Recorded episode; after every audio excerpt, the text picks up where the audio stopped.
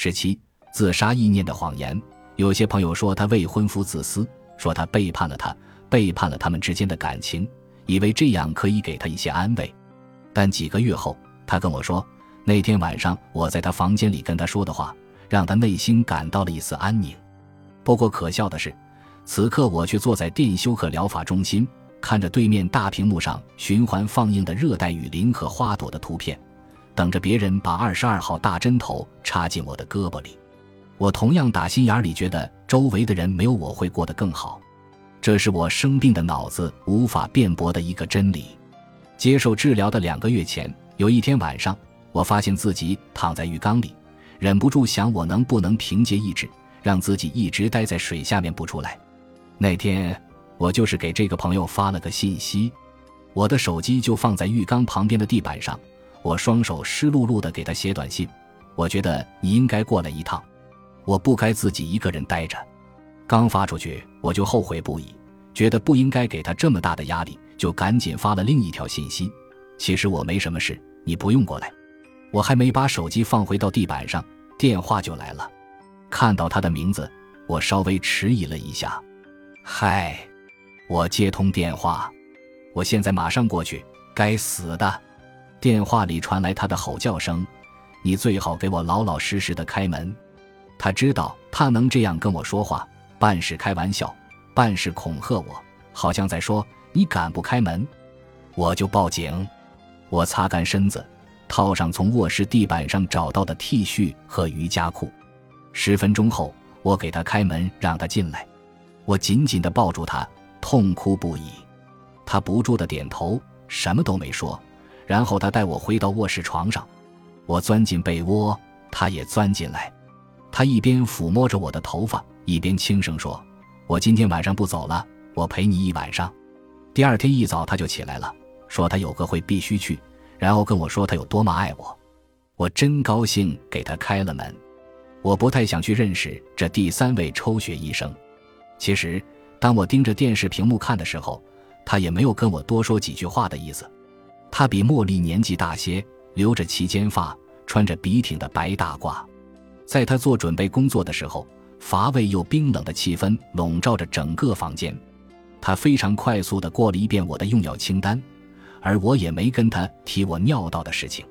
我没跟他说一直想死会毁掉人的性欲，没说我已经记不得想跟别人有亲密接触的感觉了，更没提光是洗头发这件事就足以打消我去约会的念头。而后，他从计算机旁边的座位上站了起来。迅速戴上一副橡胶手套，拿起了针头。我给他看右胳膊上前两次扎针留下的黄色淤青，问他能不能试试左胳膊。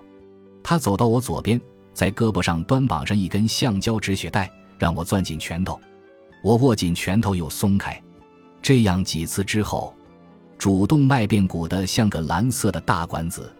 我看见他做事要给我扎针，就赶紧扭过头去，一针扎下去。我全身都跟着抽搐，仿佛他不是在给我扎针，而是在用锯子锯我的胳膊。我强忍住不喊出声来，但他又扎了一下，我感觉疼痛再一次直冲耳根。我急吼吼地喘了几口气，闭上眼睛。他连忙跟我道歉，说他没法把针全部扎进去，还要再试一次。我右手紧紧地抓住大腿，做好迎接的准备，但第三针实在太痛了，再怎么准备都没用。我忍不住呻吟了一声，试图用喘气的声音掩盖住。我整个左胳膊火辣辣地痛，我不知道是哪里出了问题。他若有所思地说：“针头可以扎进血管，但总是没法扎得足够深。”我去找同事来看看。他快速走出房间，我立马把头往后一仰，盯着天花板，痛苦地呻吟起来。这个姿势可以让我的舌头和上颚贴得不那么紧。我不住地想，这时候如果能来一杯苹果汁润润嗓子，那该多好啊！几分钟后，那个护士跟另一个穿着白大褂的女护士过来了。这个女护士我之前在电休克疗法中心的走廊上见过。她拿起我的左胳膊，检查了一下血管，然后又看看右胳膊，有没有试过右胳膊？她问。前两次都是扎的右胳膊。我赶紧接话。一想到要在淤青的地方扎针，就慌了神。我抬起右胳膊给他看扎针的地方，他查看了我右胳膊上的针眼，长叹了一口气。好吧，我们再试一次左胳膊。你过来。他跟原来的抽血医生说：“就像这样，抓紧他的胳膊。”我再试一次。他瞄准的是一条已经变成紫色、像蚯蚓一样的血管。原来的抽血医生紧紧地抓住我的胳膊，我一点都动弹不得。我转过头，感觉到锯子在胳膊上拉扯。这名护士扎得很艰难，而我整个左半边脑袋已经疼得嗡嗡作响。他拿着针又来回戳了几秒。终于扎对地方了，只见他两手往大腿上一拍，说道：“就你这样的血管，你肯定会觉得我们不够专业。刚才对不起呀，这个针可一点都不好玩。”哈，哈哈，还说一点都不好玩？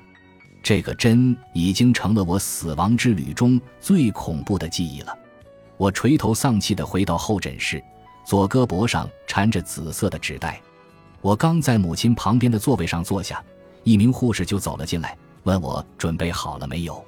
每当这个时候，我总希望时间能够慢一点，因为从候诊室走出来到异丙分起作用的这段时间，总像被快进了一样。我还想慢慢品味这次体验的每一个细节呢，但这样严肃的治疗可容不得半点胡闹。护士一边领着我来到轮床跟前，一边问我的名字和生日。我总是不情愿回答：“难道你不知道我是谁？”这个笑话可真是永不过时，就连丽塔都会开我这个玩笑。有时候我们在快餐店被怠慢了，他就悄声跟我说：“难道他们不知道你是谁？快跟他们说你是谁。”我只好说：“丽塔，就算跟他们说我是母婴博主，他们也不会快一点上你的炸鸡块的。”我说了我的名字，然后跳上轮床。我让他们给我拿一条温暖的毛毯，因为他们显然忘了给我。整个团队开始忙着把各种仪器固定在我身上。这套精准的流程包括电极片、各种瓶子和管子，还有各种些微的调整。我看着母亲，她正站在米基医生旁边。我朝他眨了眨眼，提醒他说一下我便秘的事情。等他们准备好要开始治疗的时候。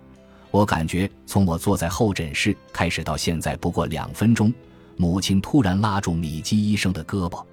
嗨，各位，他开始说了，我们得先说一下大便的事儿。老田啊，我惊讶不已，电极片挠得我额头好痒，你不是开玩笑吧？哦，现在你又装起正经来了，我可不依你。母亲嗔怪道：“没错，今天我们得说一下大便的事儿，当然。”我说的是稀色的大便，你们给他开的药里面有没有可以引起便秘的？他从开始参加这次研究就没拉过大便了。妈妈，咱俩有什么深仇大恨吗？你这么对我，我本想在你婚礼上这么说呢，但你逃走了。我看见米基医生掰着手指，在脑子里逐个过我的用药清单。这个不是的，那个也不是。他转头看向那天值班的麻醉师贝克医生，贝克医生也是眉头紧锁。